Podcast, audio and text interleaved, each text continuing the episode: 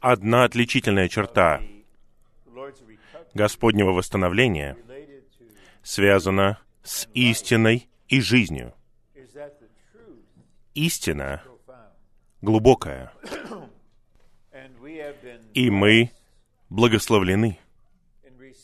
Мы получаем, благодаря снабжению служения века, духовное понимание наивысшего откровения, содержащегося в Слове Божьем. И в результате мы всю жизнь стремимся изучать истину в Слове.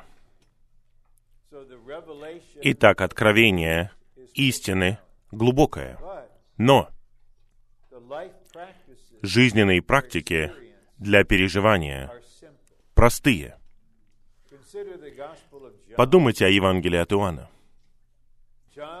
Иоанн, поскольку он был божественным и мистическим, на самом деле глубже в мысли, чем Павел.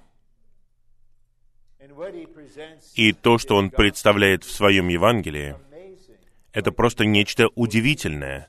Например, глава 14, стих 20. «В тот день вы узнаете, что я в Отце, и вы во мне, и я в вас». Это взаимное обитание, то, что мы называем взаимоприсутствием.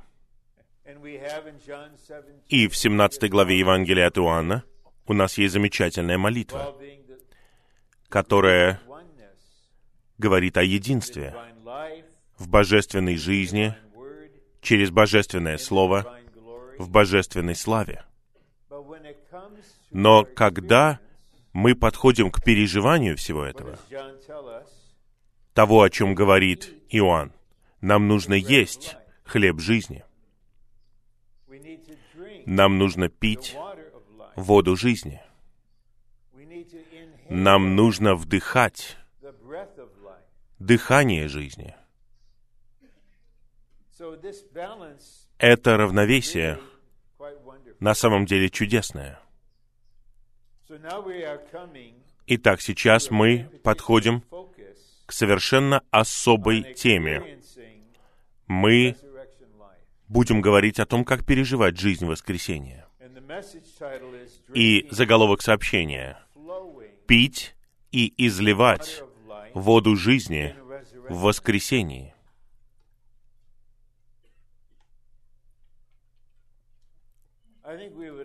Я думаю, мы все согласимся с тем, что вкушение — это не сложная вещь. Вы просто кладете что-то на тарелку, берете маленькими частями и принимаете в себя. И питье тоже нечто простое. А дыхание — это нечто очень простое. Мои братья и сестры, действительность жизни воскресения отстоит от вас всего лишь на один вздох. Воскрешенный Христос в день своего воскресения явился ученикам и вдунул в них. Он выдохнул. И он сказал, получите Святого Духа. Итак, Дух — это дыхание воскрешенного Христа. Итак, первая часть сообщения состоит в том, чтобы пить и изливать воду жизни в воскресении. Мы прочитали этот стих из Исхода 17 главы. Народ Израиля жаждал, у них не было воды. Господь привел их к скале, которая обозначает Христа, и сказал Моисею, что он должен ударить по скале своим жезлом. Это означает, что Христос был умерщвлен, чтобы исполнить требования закона. И вода потекла из скалы. Итак, скала — это распятый Христос. А вода, проистекающая из скалы, это вода жизни в воскресении. Здесь мы касаемся очень простого принципа в отношении духовных переживаний. Но поскольку это нечто такое очевидное и простое, мы, наверное, даже не обращаем на это внимания. Мы живем совокупной жизнью, мы любим друг друга, мы пасем друг друга, мы стремимся за Господом вместе, мы молимся друг за друга. Это действительно самая приятная совокупная жизнь. Тем не менее, существуют некоторые вещи, которые можете делать только вы сами лично. И иллюстрацией этого является наша человеческая жизнь. Сейчас, если вы не дышите, пожалуйста, поднимите руки. Я не вижу никаких рук. Мы все дышим. Лично. Никто не может делать этого за вас.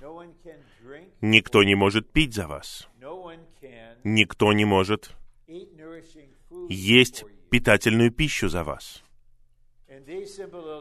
И эти простые иллюстрации показывают кое-что. Никто не может любить Господа за вас.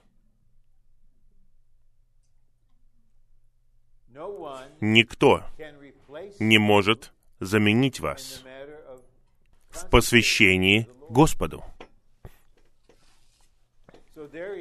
Итак, существует и всегда будет существовать очень драгоценная личная сторона. Неважно, касается ли это отрекания от своего «я». Я думаю, меня, наверное, арестуют и посадят в тюрьму, если я буду ходить и отрекаться от «я» людей в Австралии. Я уверен, что странные политики в Калифорнии, где я живу, это очень странное место на Земле. Наверное, примут даже такой закон. Нельзя касаться чего-либо «я». Видите, если вы не отрекаетесь от своего «я», никто не может сделать это за вас. Если вы никогда не скажете, «Господь Иисус, я люблю Тебя», никто не сможет сделать это за вас. И я хотел бы снова рассказать историю, которую мой отец рассказал мне. Я не знаю почему, но мне кажется, он обучал меня и помогал мне определенным образом. Он рассказал мне вот эту реальную историю о своем пожилом сотруднике, на заводе Форда, где он работал. Некоторые из вас слышали эту историю, но мне кажется, вам полезно будет услышать ее снова. Этот человек, который уже вот-вот должен был выйти на пенсию, сказал кое-что моему отцу о своей супружеской жизни и о своей жене. Он сказал своей жене в день свадьбы следующее — он сказал следующее. Он сказал, дорогая, я люблю тебя. Я женился на тебе, потому что я люблю тебя. Я всегда буду любить тебя. И я никогда больше не скажу тебе этого снова. И он был верен своему слову. Они были женаты около 50 лет. И он никогда больше, после этого одного признания, никогда он не говорил ей больше, «Дорогая, я люблю тебя». Больше никто с законной точки зрения не мог подойти к его жене и сказать, «Дорогая, я люблю тебя». Поэтому эта дорогая женщина должна была жить полстолетия, вспоминая то, что ее муж однажды сказал ей, что он любит ее. Потому что если он этого не делает, больше никто не может этого сделать. Он не может нанять себе помощника или заменителя.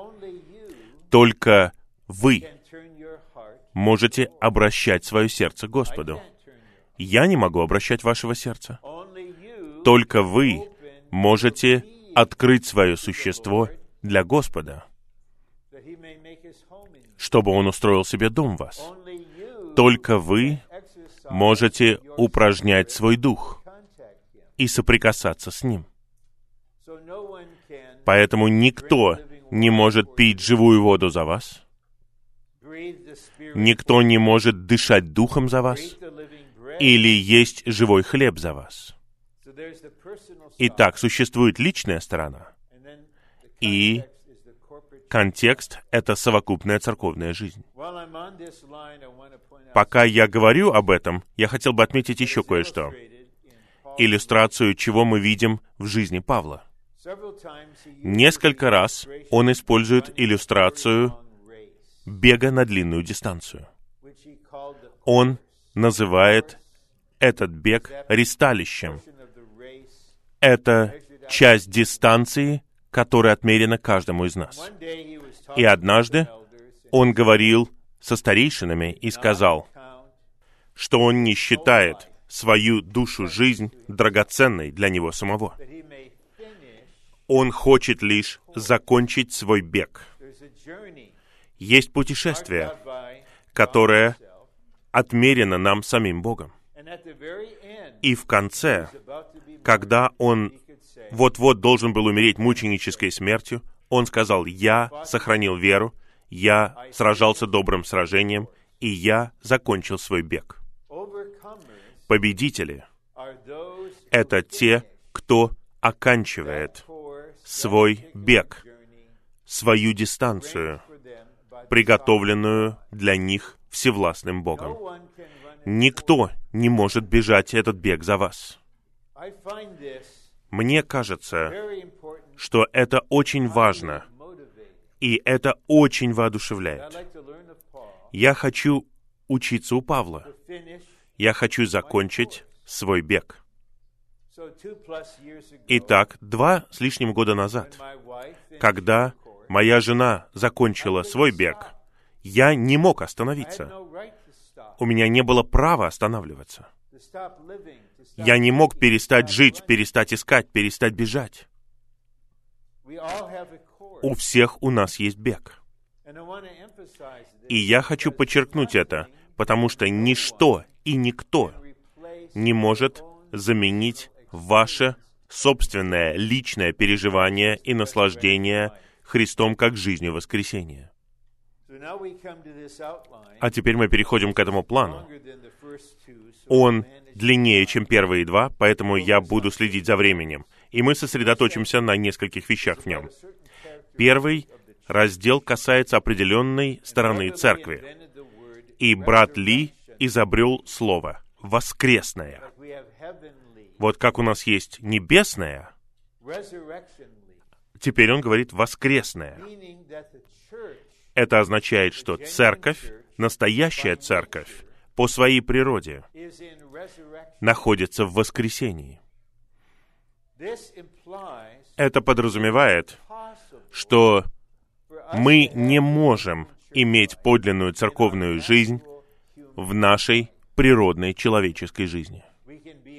Мы можем быть в клубе, мы можем быть в каком-то обществе, мы можем быть в какой-то организации, мы можем быть в организованной религии, обладая своей природной человеческой жизнью, но мы не можем быть церковью, если у нас есть какая-либо другая жизнь, а не жизнь воскресения Христа. И подпункты. После того, как благодаря своей всеобъемлющей смерти Христос положил конец старому творению, в Его воскресении была произведена церковь. Итак, в первом послании Петра 1.3 говорится, что мы были возрождены, когда Христос был воскрешен. Церковь — это существо, находящееся абсолютно в воскресении. Она не является ни природной, ни чем-то от старого творения. Именно поэтому на определенном этапе в вашей церковной жизни Господь в своей заботе о вас сосредоточиться на этом положении. Точно так же, как Он проделал с нашим праотцом Иаковым. Придет время коснуться вашей природной жизни, вашего природного состава. Если это не произойдет, хотя вы, возможно, останетесь в церкви внешне и практически следующие 30 или 40 лет, вы лично никогда не коснетесь действительности тела Христова. А это цель церковной жизни. Это не что-то, что навязывают вам ведущие братья или сработники, или служители слова.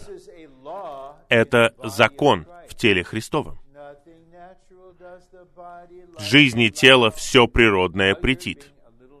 Итак, вы в чем-то природные, и дух тела говорит «нет». Твоя доброта, твое смирение, твое это, твое то, все это природное. Это не что-то в воскресении. Это большой поворотный момент в нашей жизни с Господом. Потому что природа церкви является воскресной. И мы должны постепенно, благодаря процессу воскресения, совершить переход из сферы природной жизни в сферу жизни воскресения. И когда это будет происходить, мы будем более человечными в Иисусе, не менее человечными, более человечными. В пункте В говорится, церковь — это новое творение, сотворенное в воскресении Христа и воскрешенным Христом. Это природа церкви. Этот принцип, то, что тело находится в воскресении и отвергает все природное, применимо ко всем нам. Никто не придирается к вам. Поэтому, когда мы говорим «Аминь», это не должно быть чем-то дипломатическим. Или мы говорим это, чтобы воодушевить друг друга. Или говорим мы это из-за привычки. Нет, мы подтверждаем, что вы говорите что-то в духе и в воскресении. Мы откликаемся. Я помню, как я был на Господней трапезе в церкви в Лос-Анджелесе, где-то в 1969 году. Собрание Господней трапезы проходило вечером, и пришел новичок, довольно дерзкий молодой человек. Мы все пели, и вдруг он встал и сказал, давайте споем этот гимн еще раз. Я спою вам первый куплет, я его спою. А после того, как я его спою, вы все присоединитесь ко мне в пении. И он начал петь. И мы все заглушили его, потому что мы все стали петь. Потому что он пришел туда, чтобы проявить себя, прославить себя. И тело отвергло это. Никто из старейшин не встал и не сказал, «Брат, у нас здесь нет никаких солистов, тут нету никакого хора». Все произошло так, что у нас было естественное чувство. Мы просто пришли сюда вспоминать Господа, являть Христа.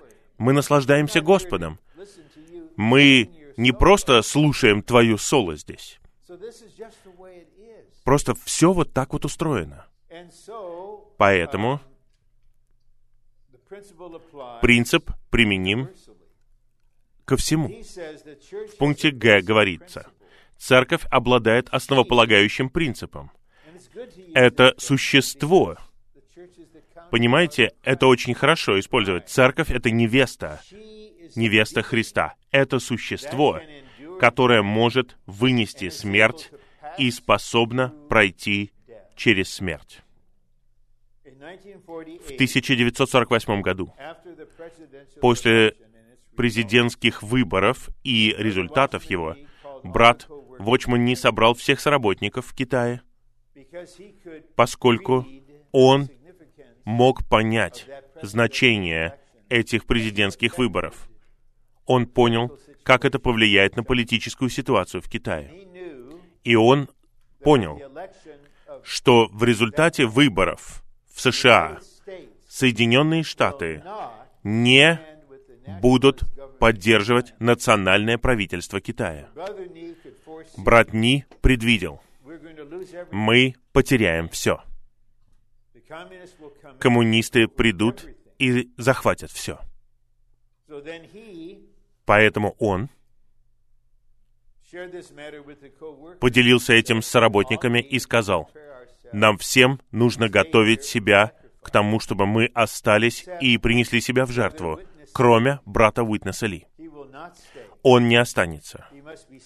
Он должен уехать, чтобы что-то было сохранено. Брат Ли сказал нам, что церковь Чифу так и не была закрыта коммунистическим правительством. Вместо этого старейшины в какой-то момент решили прекратить все открытые собрания, потому что они созидали собрания по домам. И вся церковная жизнь перешла в подполье. Но вот что я хочу сказать. Да, внешне все было потеряно. Некоторые братья, бывшие старейшинами в церковной жизни, чтобы спасти свою душу жизнь, присоединились к правительству и стали гнать Вочмана Ни вплоть до смерти. Но годы шли.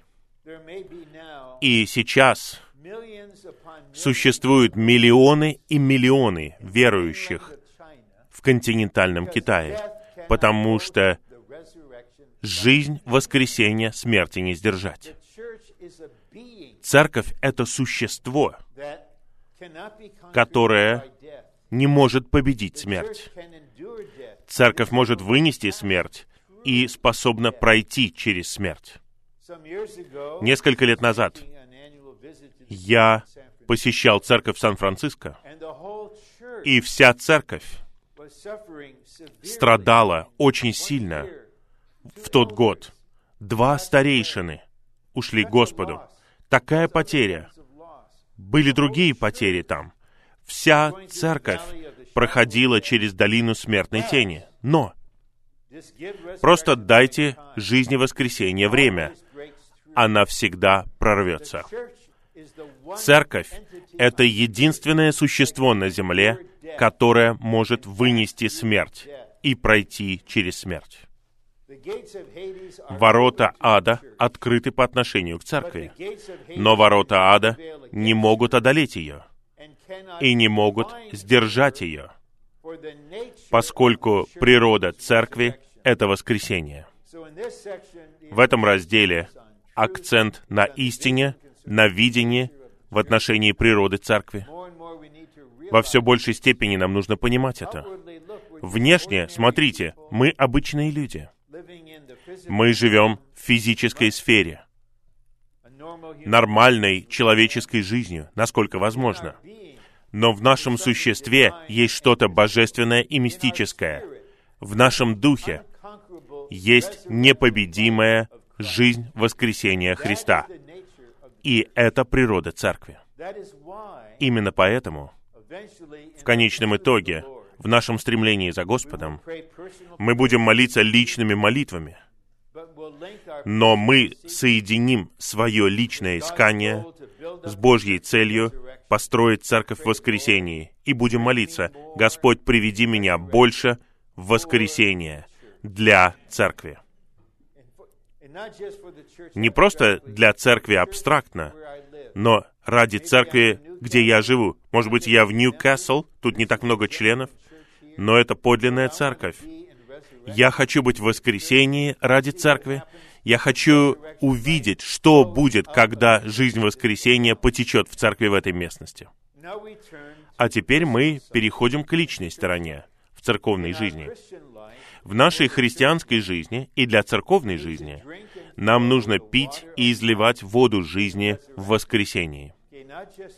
Мы не просто пьем, не просто изливаем, но мы пьем и изливаем. У некоторых дорогих святых нет никаких проблем в том, чтобы соприкасаться с Господом и получать воду жизни.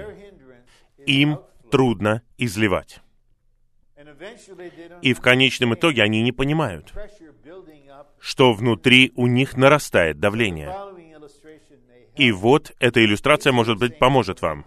Эти дорогие святые подобны шлангу, который соединен с краном, но отверстие с обратной стороны плотно закрыто. Итак, один конец соединен с краном, и он постоянно получает приток, но нету проистечения. И поэтому приток, который когда-то был очень приятным, теперь вы не можете его вынести, потому что внутри у вас давление. Нам нужно изливать. Нам нужно получать и изливать. Нам нужно проистекать, когда мы пасем других.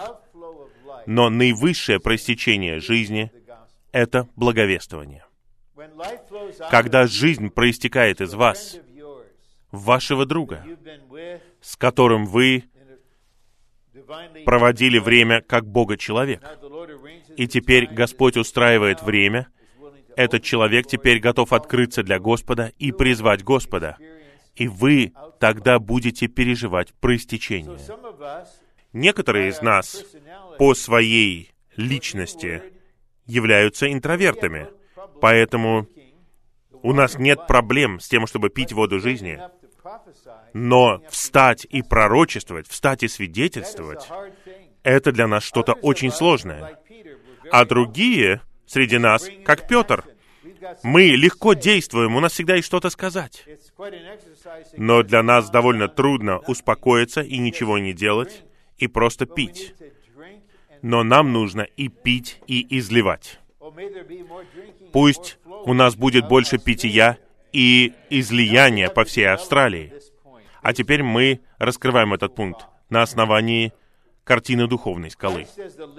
Христос, как живая духовная скала, был рассечен властью Божьего закона, чтобы вода жизни в воскресении потекла из Него и в Его искупленных людей, чтобы они пили. У Него есть вода жизни в Нем.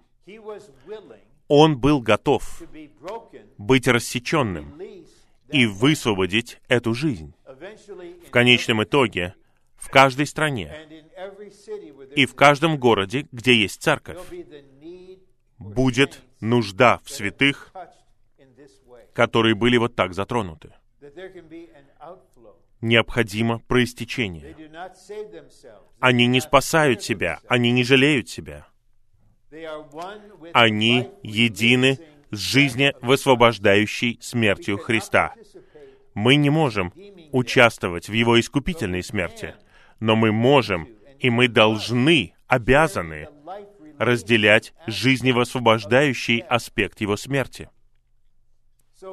Поэтому, когда Господь начал двигаться в России, в русскоязычном мире с 91 -го года, брат Ли послал туда несколько святых, но ведущие среди них были рассеченными скалами. Они были как рассеченная скала.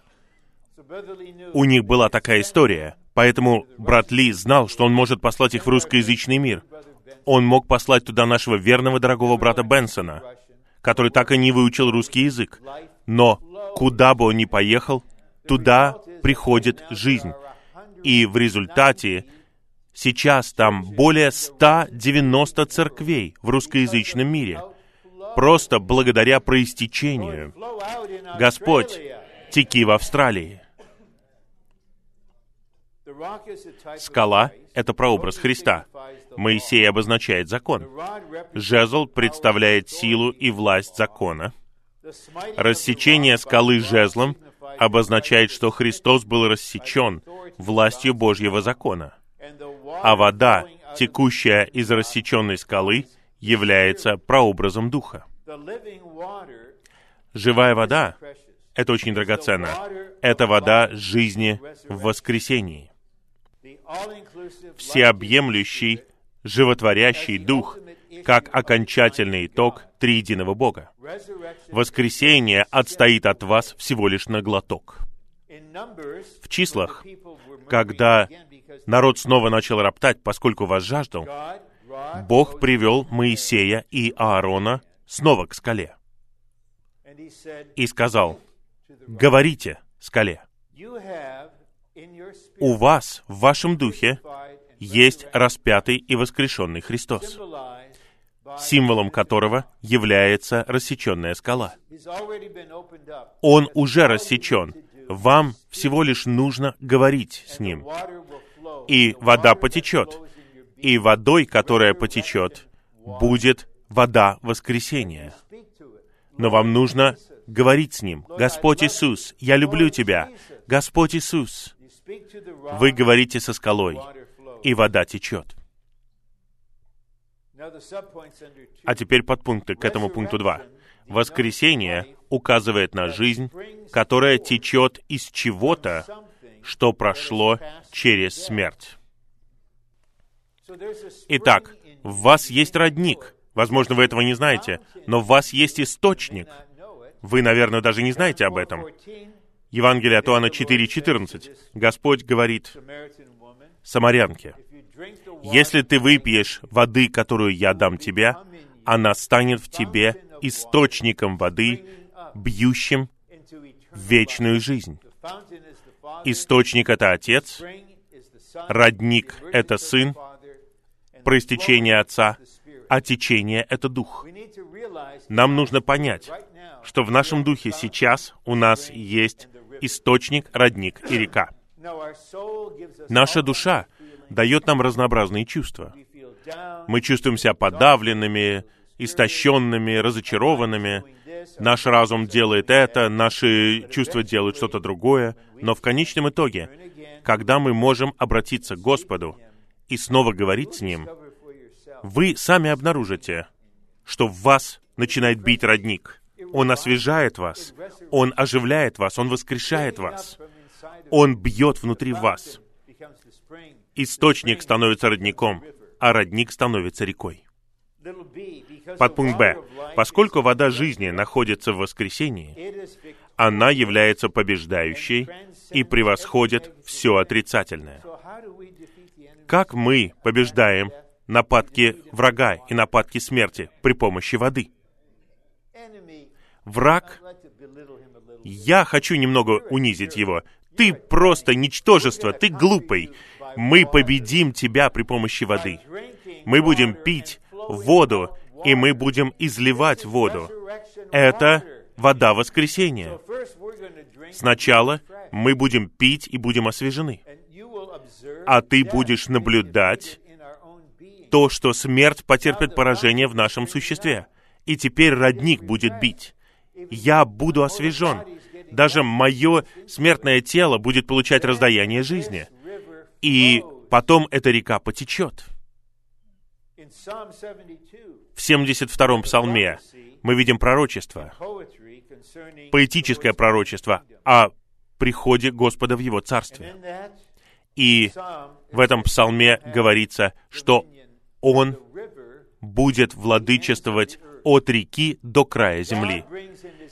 Бог принесет это царство при помощи течения.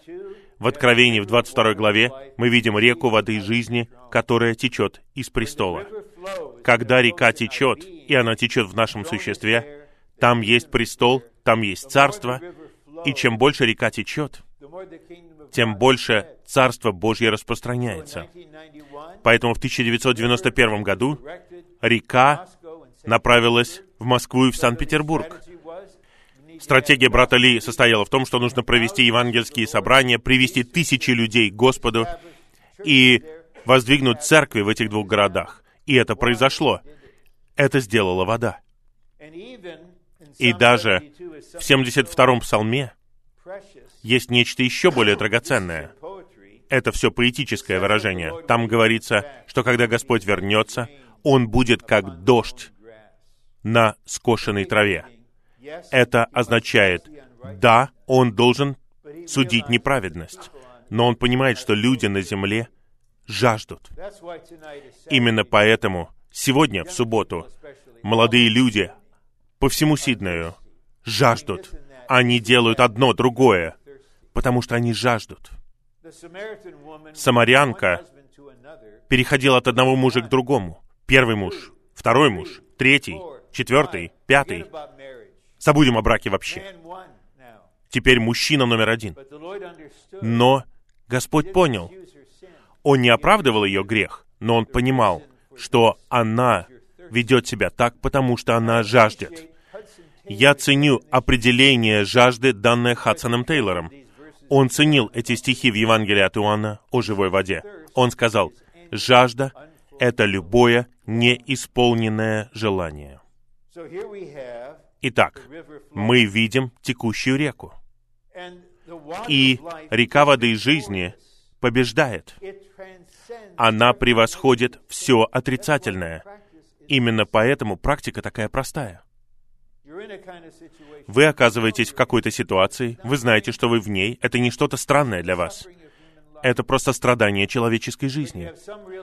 Но при этом у вас есть осознание, что в духе у вас есть рассеченная скала, у вас есть родник в духе, и в итоге вы что-то поете, вы что-то читаете, вы немного молитвенно читаете, и родник поднимается в вас. Вода поднимается в вас. Это вода воскресения. Она побеждает смерть. Мы победим смерть при помощи воды, которая будет течь. Поэтому, когда мы пьем воду жизни в воскресении, Жизнь воскресения преподносится в наше собственное существо. Мы должны приходить к Господу такие, какие есть. Мы не должны ждать, пока ситуация улучшится, не ждать, пока нам станет лучше. Приходите такие, какие вы есть. Его драгоценная кровь дает вам право приходить такими, какие вы есть. Он знает. Он хочет просто снабжать вас, Он хочет орошать вас, Он хочет освежать вас. Он хочет дать вам воду воскресения, чтобы вы были освежены. И когда она потечет из вас, жизнь воскресения покорит смерть. Поэтому на молитвенном собрании церкви враг боится молитвы церкви. Он хочет помешать молитве церкви. И часто день молитвенного собрания — это трудный день для многих из нас. Мы с трудом приходим туда, и даже если мы приходим туда, мы не всегда побеждаем. Мы не всегда побеждаем. Поэтому смерть просто захватывает собрание. Но некоторые святые, они не герои, они просто упражняются. Они покоряют смерть на собрании позволяя жизни течь в них. И они возносят короткую молитву. Сестра возносит короткую молитву, два или три предложения, и жизнь начинает течь, и мы все освежены. Итак, этот глубокий вопрос, процесс воскресения, из воскресения, то, что церковь является воскресной, все это сводится к воде. Вам нужно пить ее и изливать ее. Давайте я покажу вам, как это трудно делать. Я не искал воду, я не искал стакан. Я хочу пить, поэтому я просто попью. Теперь я освежен. Но никто не может пить за вас. Мы можем проистекать к вам, но мы не можем пить за вас. Пункт В. Когда мы пьем воду жизни в воскресении, послушайте, мы становимся людьми в воскресении и связанными с воскресением. Вы, возможно, думаете, а, я думал, что чтобы быть человеком в воскресении, мне нужно проходить через десятилетия огромного давления и страданий. Все это должно сокрушить меня, свести меня на нет. Я должен переживать один крест за другим. И, может быть, через 30 лет, через 40 лет я стану человеком в воскресении. А кому вообще хочется иметь такое будущее? И тут вдруг я говорю вам, все не так. Вам нужно просто пить воду воскресения. Просто пейте. И сама вода есть воскресение. Это Христос как животворящий дух, который является водой воскресения для вас. Послушайте, когда мы пьем воду жизни в воскресении, мы становимся людьми в воскресении и связанными с воскресением. Разве у вас, по крайней мере, один раз не было такого? Я тут шучу немного.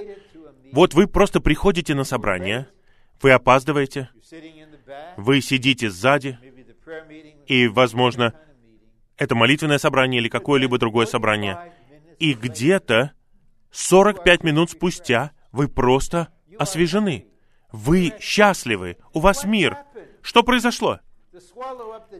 Что поглотило смерть в вашей ситуации? Текущая вода жизни на собрании. В конечном итоге, у нас даже нету энергии пить. Мы так устали. Мы подавлены. Мы не можем даже открыть свои уста и пить. И Господь не осуждает вас. Он не говорит, почему ты не открываешься и не пьешь? Он просто дает вам реку, Он приводит вас к этой реке, и вы просто открываетесь, и вы освежены, и вы уходите с этого собрания освеженными. Вы были уставшими, когда пришли. Это чудо, что вы вообще пришли, но вы уходите в совершенно другом состоянии, потому что вы стали человеком в воскресении. Вы связаны с воскресением. Г. Течение воды жизни в воскресении предназначено для созидания церкви как тела Христова. Итак, проистечение для церкви. И именно за это мы сражаемся, когда мы практикуем предписанный Богом путь. Предписанный Богом путь позволяет жизни течь из всех членов. Это конференция, это необычное церковное собрание. Один человек говорит сообщение. Но собрание церкви — это собрание во взаимности, а взаимность — это когда каждый изливает. И Господь хочет, чтобы мы были такими людьми, которые пьют и изливают для церкви. Когда нам нужно пить, мы приходим на собрание и пьем, но затем в конечном итоге мы изливаем. Три. И этот раздел содержит четыре подпункта. И один очень и очень интересный. Я с нетерпением жду его. Нам нужно переживать жизнь воскресения Христа для церковной жизни. В любой местности, если есть старейшины, или, по крайней мере, ведущие братья, ответственные братья, им нужно первыми делать это, быть этим.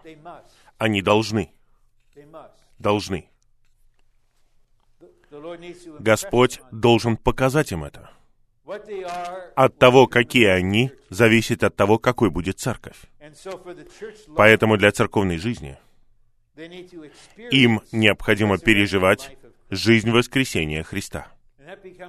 И это становится ежедневной молитвой. Господь, я люблю церковь, я за церковь, я люблю святых. Сегодня, Господь, я молюсь, чтобы я переживал жизнь воскресения для церкви. Мужья, один путь — любить вашу жену, то, как Христос возлюбил церковь, это значит переживать жизнь воскресения для нее, для нее. Я знаю, что это значит. У вас был длинный день на работе, а жена ваша на этом этапе жизни сидит дома, она домохозяйка, заботится о детях, вы приходите домой уставшими, и она устало приветствует вас. Вы приходите домой, и вы получаете не то, что вы ожидали. Легко отреагировать. Но это проявление любви. Быть в воскресении для кого-то еще. Даже для неспасенных. Но для церкви, когда мы переживаем жизнь воскресения, это означает, что церковь все больше и больше будет воскресной. Чтобы переживать жизнь воскресения Христа, нам нужно увидеть, что в воскресении Христос стал животворящим духом. Это учение, которое мы все принимаем, но мы все должны увидеть его. Животворящий Дух является жизненным пульсом Христового воскресения. Высочайшее определение воскресения состоит в том, что это процесс, посредством которого Христос, последний Адам, стал животворящим Духом. Животворящий Дух — это действительность воскресения. Животворящий Дух — это вода жизни в воскресении. Воскресение Христа было его преображением в животворящего Духа с целью войти в его верующих. Теперь второе, Б. Если мы хотим переживать жизнь воскресения Христа, нам нужно дышать пневматическим Христом, как духовным дыханием. Нам нужно вдыхать Его. Это святое дыхание в Евангелии от Иоанна 20.22, это всеобъемлющий Христос, раскрытый в Евангелии от Иоанна, как жизнь, как дыхание. И Именно туда движется наша жизнь, постепенно. Господь постепенно будет приводить нас к этому положению. Я еще не там. Я, как и вы, я все еще на пути. Мы будем жить Господа вдох за вдохом, день и ночь. Вот что значит молиться непрестанно. Непрестанная молитва — это неформальная молитва. Это невозможно. Если нейрохирург будет делать операцию у меня на мозге, я хочу, чтобы он сосредоточился на том, что он делает. Я не хочу, чтобы он занимался МЗП, держа скальпель в руке. Вы должны сосредоточиться на том, что вы делаете внешне. Но молитва — это духовное дыхание. В нашем духе мы просто внутренне дышим. Именно так мы живем физически. Физическая жизнь — это знак. Мы живем вдох за вдохом. Я не знаю китайского языка. И те из вас, кто знает и китайский, и английский, могут поправить меня. Но я помню, как мне кто-то сказал, что на китайском языке, когда кто-то умирает, они говорят, что он перестает дышать. Так ведь? Он перестает дышать. Это означает, что он больше не живет. Господь будет пасти нас и приведет нас к такой стадии, когда мы будем просто дышать им. И каждое дыхание будет воскресением. Каждое дыхание будет всеобъемлющим Христом. Я не знаю физиологию. Я не знаю анатомии. Я не хочу знать. Я прожил достаточно долго, чтобы снова изучать это. Но я помню, что есть такая вещь, как автономная нервная система. Благодаря ей наше тело занимается чем-то постоянно, неосознанно. Например, мы намеренно дышим. Нет, мы просто дышим. Есть что-то подобное в нашем духе. Мы просто дышим Господом. Жизнь воскресения, по большей части, это не что-то зрелищное. Это нечто тихое, спокойное. Но сейчас я не просто говорю, что враг будет уничтожен водой. Я могу показать вам на основании Писаний, что он будет уничтожен дыханием. Второе послание к фессалоникийцам, вторая глава. Муж беззакония, он будет требовать поклонения, и Господь придет и уничтожит его дыханием своих уст. Итак, дыхание, которое дает нам жизнь воскресения, уничтожает дьявола. Итак, нам нужно во все большей степени учиться дышать Христом. Евангелие от Иоанна 20.22 показывает, что Господь пришел к своим ученикам как дыхание. Дух — это дыхание воскрешенного Христа. Это слова брата Ли. Дух — это дыхание воскрешенного Христа. Итак, вы вдыхаете дыхание воскрешенного Христа, и вы переживаете воскресение. Наше духовное дыхание — это воскрешенный Христос, как животворящий Дух. А теперь в пункте В мы видим нечто более серьезное. И эту серьезную часть сначала должны переживать новозаветные служители. Другого пути нет. Потому что Служение — это результат откровения вместе со страданиями. И я полностью един с работниками и ведущими братьями по всей земле.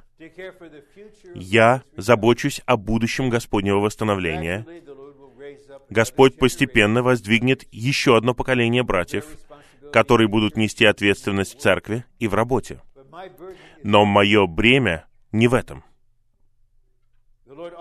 Господь также должен воздвигнуть других, которые готовы обладая видением, платить цену, чтобы получить служение.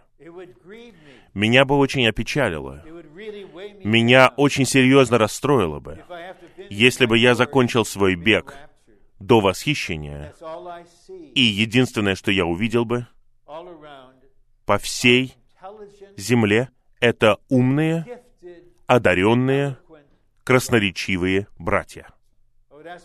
Я бы задал себе вопрос, а где служители? Где те, кто может преподносить жизнь на праздниках? Снабжение приходит не от дара, не от красноречия, не от ума, а от служения. Поэтому мы все будем усовершенствованы и будем осуществлять работу служения. До какой-то степени мы все будем переживать эти положения. Но именно сами служители и те, кто производится как служители жизни воскресения, они должны пройти через эти положения. Для переживания жизни воскресения Христа нам нужно быть ослабленными, чтобы мы больше не полагались на нашу природную крепость, а отчаянно нуждались в Господе. Итак, Павел говорит, что в нас был приговор к смерти, чтобы мы полагались не на себя, а на Бога, воскрешающего мертвых. В книге пророка Еремии вы видите стих, который говорит Иегова через пророка. Там говорится, «Пусть мудрый не хвалится своей мудростью. Пусть богатый не хвалится своим богатством.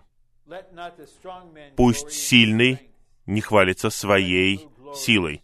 А если кто-то хвалится, пусть хвалится мной, что я Господь. Итак, жизнь воскресения, с одной стороны, снабжает нас не побежденной жизнью воскресения Христа, с другой стороны, для того, чтобы мы по-настоящему касались абсолютности в воскресении, мы должны уменьшаться. И особенно, я обращаюсь к братьям. Я повторяю, сестры не так полагаются на себя. Они не боятся признать, что они чего-то не знают. Поэтому они молятся, они молятся, потому что им нужен Господь. Очень важно, что в 9 главе Деяний, когда Господь явился Анании и попросил его пойти к Савлу Тарсянину, он сказал, он молится. Наконец, человек, который пытался убивать нас, что он сейчас делает? Он молится. И молитва означает, что я этого не могу. Я не могу быть этим. Я не могу этого сделать. Я не могу это принять. Я ничего не понимаю. Мне нужен Бог. И я знаю, что напористые атеисты критикуют нас, пускай критикуют. Просто помните слово «напористые атеисты». Мертвых атеистов не бывает. Как только атеист умирает, он сразу же понимает, что есть Бог. Вы говорите, вера — это костыли. Да, вы независимы. Вы думаете, что вы можете жить самостоятельно. Вы не знаете, что дыхание вашей жизни в руке Господа. Он только коснется вас, и вас не будет. Но я не стесняюсь сказать, что я не могу жить без Господа как жизни воскресения. Я не могу жить без тела Христова. Я не могу жить и служить без молитв святых. Я этого не могу. Господь должен уменьшить нас, чтобы мы не полагались на себя. Чтобы очень умный человек не полагался на свой ум, требуется определенная работа Господа. Если у кого-то очень сильный характер, и он может любого задавить своим характером, и если этот человек не полагается на свою силу, то это означает, он прошел какую-то работу. В конечном итоге, вы увидите в своей человеческой жизни. Господь коснется трех вещей. Вашей силы, вашего мышления и вашей надежды на деньги. Он сделает все для того, чтобы привести вас к такой стадии, когда вы будете полагаться на Бога, воскрешающего мертвых. А теперь подпункты. Мы должны быть ослабленными, чтобы полагаться не на свою природную силу, а нуждаться в Господе. Апостолы следовали за образцом Христа и были готовы быть слабыми в органическом союзе с Ним, чтобы жить с Ним распятой жизнью. Так они жили вместе с Ним силой Божьей, направленной к верующим. Чтобы проявилось совершенство Господней силы, нужна наша слабость. И последний раздел, он очень интересный. Он основан на 11 главе Евангелия от Иоанна. Чтобы переживать жизнь воскресения Христа, мы должны отбросить свои мнения, а затем подчиниться жизни воскресения и взаимодействовать с ней. Я хочу сначала рассказать вам эту историю, а потом мы прочитаем эти пункты. И собрание закончится где-то между 9 и 9.15 мы не задержимся дольше 9.15. Хорошо. Вот две сестры. Марфа и Мария. У них есть брат. И брат очень сильно заболел. Господа Иисуса рядом с ними нет, поэтому сестры по-сестрински посылают ему весточку. Если бы у них был телефон, они бы послали ему СМС. Они говорят ему, «Тот, которого ты любишь, заболел». Они не говорят, «Лазарь заболел». Почему они сказали, «Тот, кого ты любишь, заболел»? Потому что они обращаются к чувствам Господа. Итак, он заболел. Лазарь заболел. Ты любишь его, поэтому, конечно же, ты тут же придешь и исцелишь его, и будешь Богом предотвращения. Но как только Господь услышал это слово, он остался там, где он был. На него не повлияло обращение к природным чувствам. У него была проницательность. Он увидел, что эта ситуация не к смерти, а к славе Божьей. Ученики удивлены, что он не идет. И спустя несколько дней он говорит, пошли. И теперь начинаются мнения, один за другим. Они мешают жизни воскресения. И эти молодые апостолы говорят, «О, если ты пойдешь, ты подвергаешь риску свою жизнь». А один из них, согласно своей предрасположенности, он как мученик. Он говорит, «Пойдем и умрем вместе с ним» пойдем и умрем. Но Господь говорит, мы должны работать, пока еще день, потому что ночь приходит, и никто не сможет ничего делать. И вот он приходит, и он встречается с Марфой. Представляете, что за человек была Марфа? Мы знаем из 10 главы Евангелия от Луки, что она очень способная, активная, эффективная, практически служащая сестра. Итак, Господь у них дома, и что делает Мария? Ничего. Она просто сидит у ног Господа. И вот приходит Марфа. Почитайте конец 10 главы Евангелия от Луки. Вот что она говорит. Она говорит это Сыну Божьему. Тебе что, все равно, что моя сестра бросила меня, и я все делаю? Скажи ей, чтобы она встала и помогла мне она отдает ему приказы. Итак, если бы сильная женщина поступила так со мной, и я принял бы это как вызов, вот что я подумал бы внутри. Ты сильная, а я сильнее. Ты хочешь быть сильной? Хорошо. Вот, увидишь настоящую силу. Вот моя сила души. Я сейчас задавлю тебя. Но Господь, как воскресенье, не такой. Он говорит, Марфа, Марфа, ты занята и отвлечена многими вещами. Твоя сестра Мария избрала благую долю. Сразу же мы понимаем, что это сильная женщина. И вот она первая приходит к нему и встречается с ним. И вот мнение. Если бы ты был здесь, если бы ты только пришел, когда мы послали тебе весь, то наш брат бы не умер. И так она критикует его. У нее есть мнение. Ты должен был прийти, но ты не пришел. А теперь он умер. Тогда он говорит, твой брат воскреснет. Она говорит, я знаю, я знаю. Я знаю, что будет воскресенье, да. Господь говорит, я есть воскресенье и жизнь. Тот, кто верит в меня, не умрет. А кто умрет, будет жить вовек. Ты веришь этому? Да, я верю, что ты Христос. И тогда она зовет свою сестру и говорит, Господь хочет, чтобы ты пришел.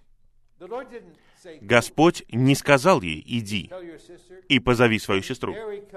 И приходит Мария и примерно говорит то же самое. Господь хочет воскресить Лазаря, явить жизнь воскресения, но что-то мешает ему.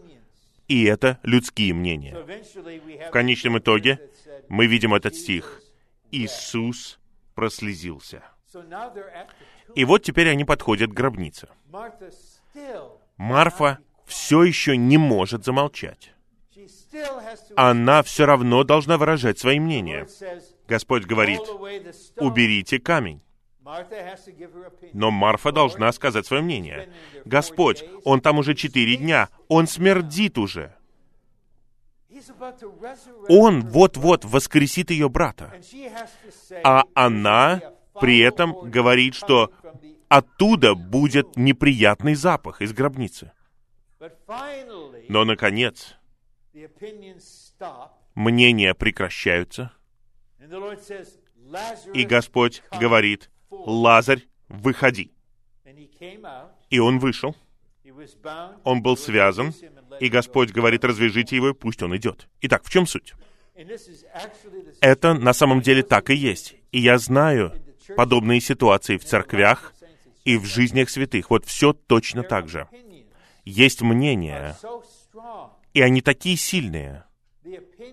Мнения — это преграда для жизни воскресения. Господь, ты должен был сделать это. Ты веришь, что я воскресение? Я верю, что ты Сын Божий. Это другое. Итак, Господу нужно покорить все мнения. И что происходит в нас? Поскольку некоторые страдания реально озадачивают нас. Мы не можем понять, что происходит. Почему он допустил это? Почему это произошло? Посмотрите на книгу Иова. Это книга полная мнений. Три друга пришли, они какое-то время молчат, а потом говорят ему, Иов, это произошло с тобой вот по этой причине, вот по той причине, ты сделал это, ты сделал то. А Иов отвечает, хотите быть сильными? Я буду еще сильнее. Видите, разные мнения. Мнение Иова, мнение другого. Снова и снова. Один говорит, другой говорит. В итоге они все перестали говорить, потому что Иов был прав в собственных глазах. И Иов даже сказал Богу. Наверняка есть причина, почему это произошло. Я не знаю, что это. Ты знаешь, увидимся в суде. Я буду защищаться перед тобой в суде. В конечном итоге приходит сам Бог. Он являет себя. Он ничего не объясняет. И Иов говорит, «Я слышал о тебе слухом уха, но теперь мой глаз увидел тебя. Поэтому я гнушаюсь собой и каюсь в прахе и пепле. Очень больно. И очень скоро, я знаю, я буду в одной ситуации, я окажусь в одной ситуации, мне придется с ней столкнуться. Есть определенное страдание, и есть одна дорогая сестра, которая очень сильная в своих мнениях. Никто не может помочь ей, никто не может прорваться в ней, и я не думаю, что я могу помочь ей но я должен быть с ней и преподносить ей жизнь. Итак, давайте вернемся к Марфе. Посмотрите, какая она сильная. в 10 главе Евангелия от Луки. Посмотрите, какая она сильная в 11 главе Евангелия от Иоанна. Но она служащая сестра. Она практическая, она эффективная. И вот наша дилемма. У нас не может быть церковной жизни без марф.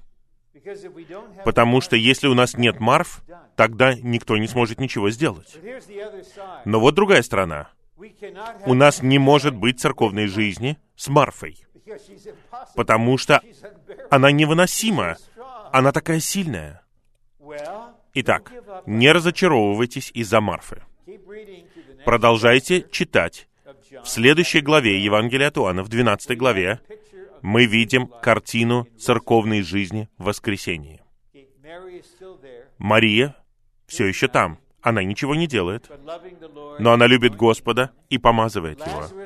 Лазарь свидетельствует о воскресении, и мы читаем несколько слов. И Марфа служила. Никаких мнений. Кто-то заболел? Сколько мнений?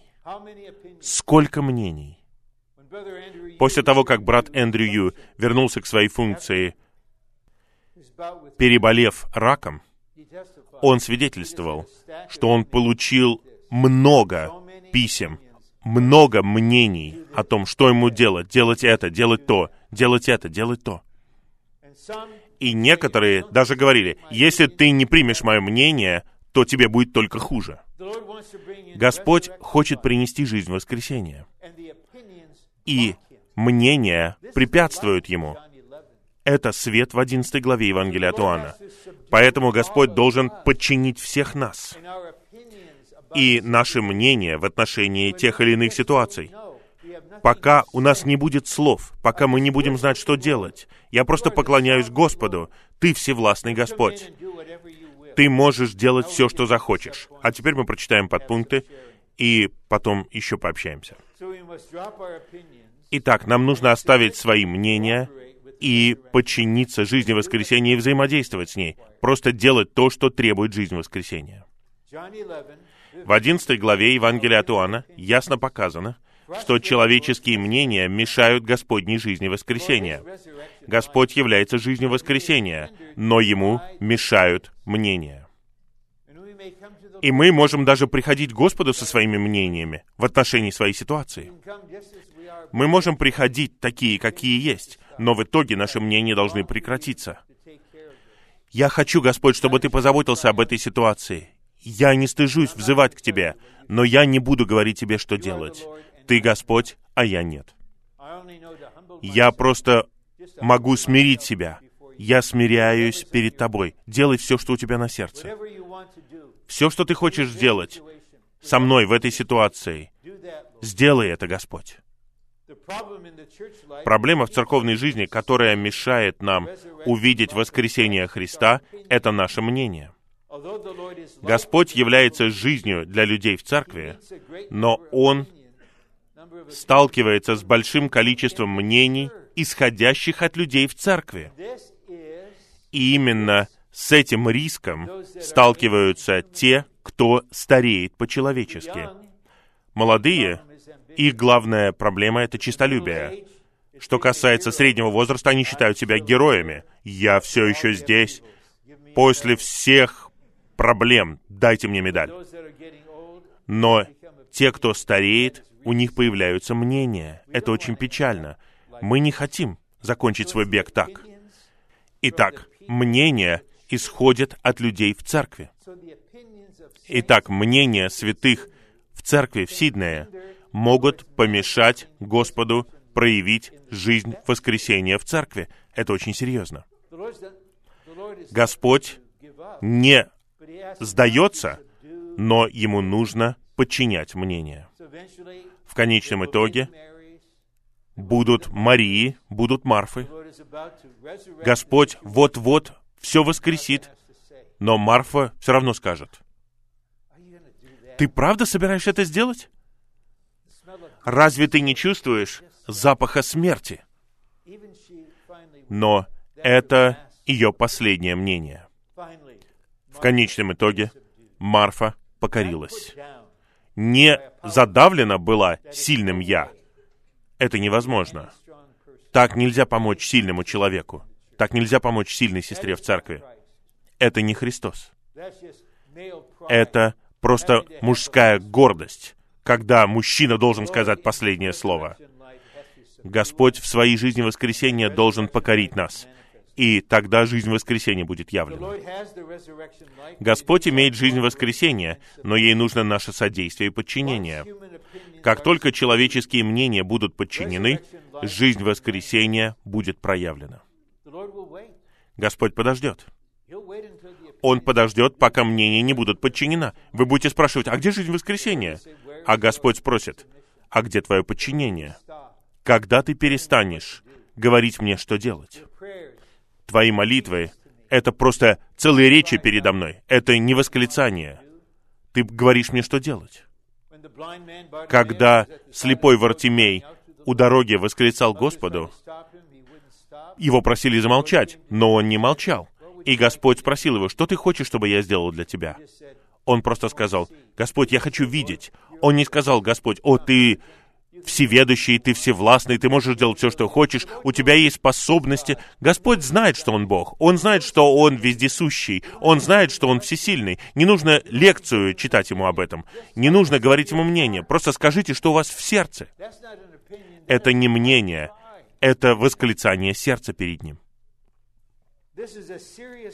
Это серьезный урок. Каждый в церковной жизни должен усвоить его и я не могу усвоить этот урок за вас. И я не осмеливаюсь применять эту работу к вам лично. Это лишь закалит ваше «я». Даже если это слезы, братья в конечном итоге, вы должны различать, что это за слезы у сестер. Есть слезы, а есть слезы. Потому что Слезы могут быть оружием, слезы могут быть защитой. О, ты не будешь резко говорить с плачущей сестрой. Но ты превращаешь слезы в оружие. Ну, твои слезы не касаются меня. Я не буду принижать тебя, но я не буду откликаться на твою природную жизнь. Меня интересует жизнь воскресения. И Господь покорит тебя почетным образом. Разве мы не обязаны жить так ради церкви? Мы мешаем жизни воскресения, потому что у нас есть мнение. Мы думаем, что мы знаем, что должны делать ведущие братья. У нас есть чувства, мы можем пообщаться, это одно дело.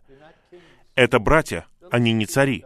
Они послушают ваше общение. Они с почтением отнесутся к вашему общению. Господь сегодня все еще ждет возможности выразить свою силу воскресения, но ему трудно обрести подчинение, взаимодействие и координацию. Это очень трудно, потому что мнение — это выражение нашего «я», которое является воплощением разума сатаны. Вы видите это в 16 главе Евангелия от Матфея. Петр вмешался. «Нет, Господь, ты не умрешь!» Господь сказал ему, «Встань позади меня, сатана, потому что твой разум обращен к человеческому. Ты должен отречься от себя и потерять свою душу жизнь. Это что-то сильное. Поэтому враг будет использовать мнение как выражение нашего «я», чтобы помешать проявлению жизни воскресения в нашей жизни лично и в совокупной церковной жизни. Поэтому нам нужно быть готовыми подчиниться. Это очень хорошая молитва. Марфа, Мария, Лазарь, Петр, Павел, Иоанн, все должны молиться так. Господь, я готов быть подчиненным, чтобы Ты проявил свою жизнь воскресения. Если мы отбросим свои мнения и будем переживать жизнь воскресения Христа, мы будем наслаждаться сладкой церковной жизнью в воскресении, домом пира, как показано в Евангелии от Иоанна, 12 главе, стихах с 1 по 11. Вы видите, почему Господь не был Богом предотвращения. Он не пришел, не стал совершать чудо и исцелять Лазаря, тогда все бы остались в природной сфере. Они все были бы удовлетворены. Все закончилось, проблема решена. Но Бог ничего при этом не обрел бы. Господь знает, что церковь производится в воскресенье. Господь должен явить жизнь воскресения в этих дорогих святых, которые открыты для Него. Поэтому Он ждет, Он не будет Богом предотвращения. Иногда, в самом начале вашей жизни с Господа, в своей доброте к вам, Он будет Богом предотвращения, но в конечном итоге этого не будет. Он хочет быть Богом воскресения. Поэтому ему нужно наше взаимодействие. Особенно в том, что касается наших мнений. Мы подчинены, мы покоряемся, мы координируемся. Жизнь воскресения проявляется. И где мы находимся? Мы больше не в 11 главе Евангелия от Иоанна. Мы в 12 главе Евангелия от Иоанна.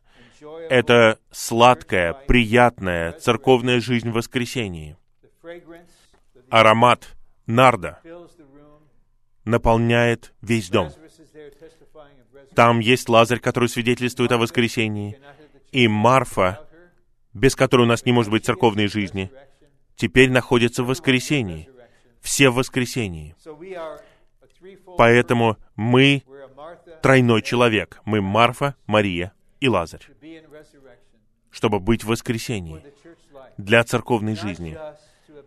Не просто чтобы обрести из воскресения лично. Хотя мы все должны искать этого. Но мы здесь ради церкви. Мы созидаемся в жизни воскресения Христа. Мы хотим переживать жизнь воскресения. Когда пьем воду воскресения и изливаем ее, мы вдыхаем дыхание воскрешенного Христа. И мы подчиняемся в своих мнениях, чтобы Христос мог явить то, чем Он является. Уверяю вас, во многих из нас Он ждет долгое время. В некоторых случаях целые годы. Он просто ждет, пока мы начнем взаимодействовать с Ним, пока мы не будем по-настоящему покорены. Не притворяйтесь, что вы покорены. Боритесь, как Иаков. Просто откровенно боритесь с Ним. Но в конечном итоге вы будете покорены. И когда мы покорены, это означает, что в нас больше нет никакого сопротивления. Вы позволяете Богу быть Богом. Вы захотите, чтобы Его воля исполнилась, как Он хочет и в Его время. Вы позволите Ему сделать все, что Он хочет в этой ситуации. А Он хочет быть жизнью воскресения. Он хочет проявить жизнь воскресения. Он хочет сделать вас человеком воскресения, чтобы вы изливали жизнь воскресения для спасения грешников, для пасторства святых и для созидания церкви. Пожалуйста, помолитесь минуту соседом. Потом у нас будет где-то минут десять для подтверждающего слова. И пусть мы говорим где-то 40-45 секунд каждый, чтобы у нас было ясное подтверждающее слово. Пускай 10 или 12 человек подтвердят это слово. Давайте пить воду воскресения после того, как вы помолитесь, пророчествуете, и пусть река течет. Аминь.